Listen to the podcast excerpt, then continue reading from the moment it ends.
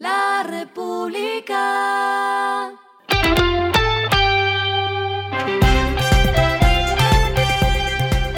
Al final de la jornada, esto es lo que debes saber sobre el comportamiento de los negocios, las finanzas y la economía. Las movidas de hoy fueron.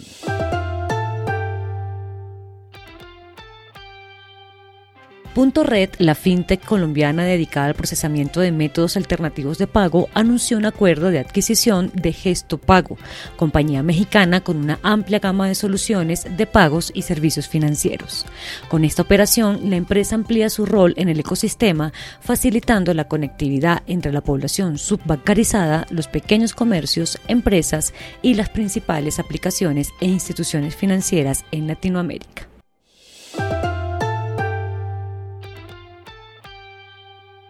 Iberia tendrá tres vuelos diarios a Colombia en temporada de invierno, la cual va desde el 28 de octubre hasta el 30 de marzo del próximo año.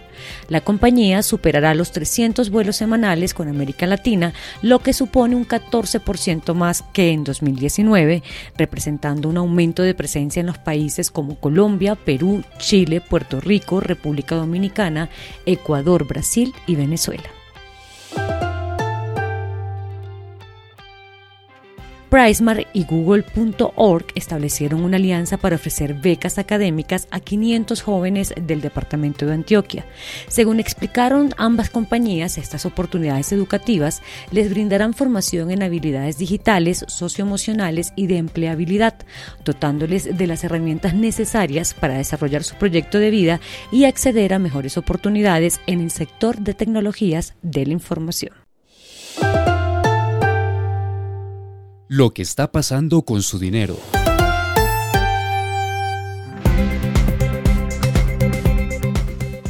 Scotia Banco Patria lanzó un nuevo beneficio exclusivo para los clientes pertenecientes al portafolio de tarjetas de crédito One Cashback y One Rewards.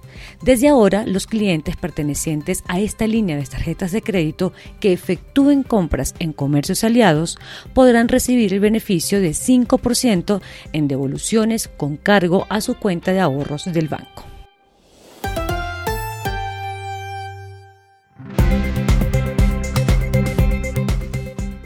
Los indicadores que debe tener en cuenta. El dólar cerró en 4.154,06 pesos, bajó 35,90 pesos. El euro cerró en 4.559,70 pesos, bajó 28,10 pesos. El petróleo se cotizó en 73,18 dólares el barril. La carga de café se vende a 1.355.000 pesos y en la bolsa se cotiza a 1,91 dólares. Lo clave en el día.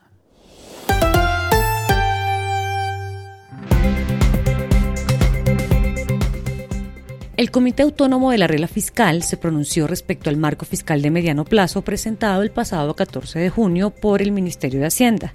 Aunque se celebran los supuestos que se tomaron y las acciones frente al déficit del Fondo de Estabilización de Precios del Combustible, presentan preocupaciones en el tema de sostenibilidad fiscal y el cumplimiento de la regla fiscal a mediano plazo.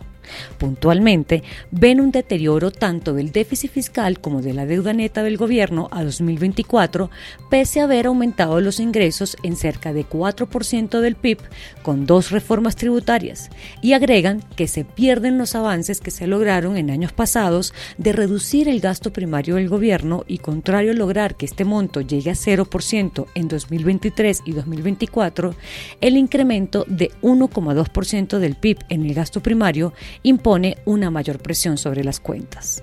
La otra alerta roja es sobre los ingresos, pues el cumplimiento de la meta de déficit para 2024, 2025 y 2026 dependerá de ingresos no estructurales y de naturaleza incierta, especialmente de arbitrajes de litigios, por lo que estiman que no cumpliría con las metas de balance primario neto estructural de la regla fiscal en un monto cercano al 1% del PIB para 2024, 0,6% para 2025 y 0,3% para 2026.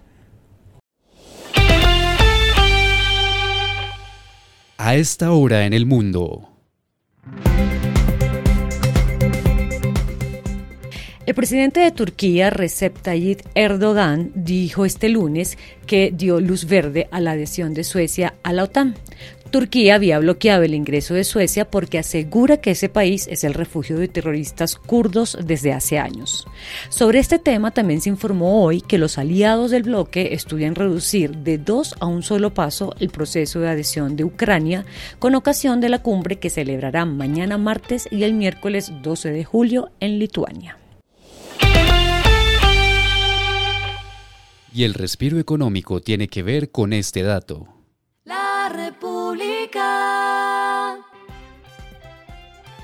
Hoy no les dejo un respiro económico, sino más bien una advertencia para su bolsillo. El ministro de Transporte, William Camargo, dijo durante un encuentro regional de taxis que las tarifas del gremio de transporte deberán ser ajustadas con las alzas del precio del combustible. La actualización de la tarifa es natural porque el costo del combustible ha subido entre 16 y 18% de los que no se han actualizado las tarifas, dijo Camargo, quien precisó que el alza se verá en tres o cuatro semanas. La República.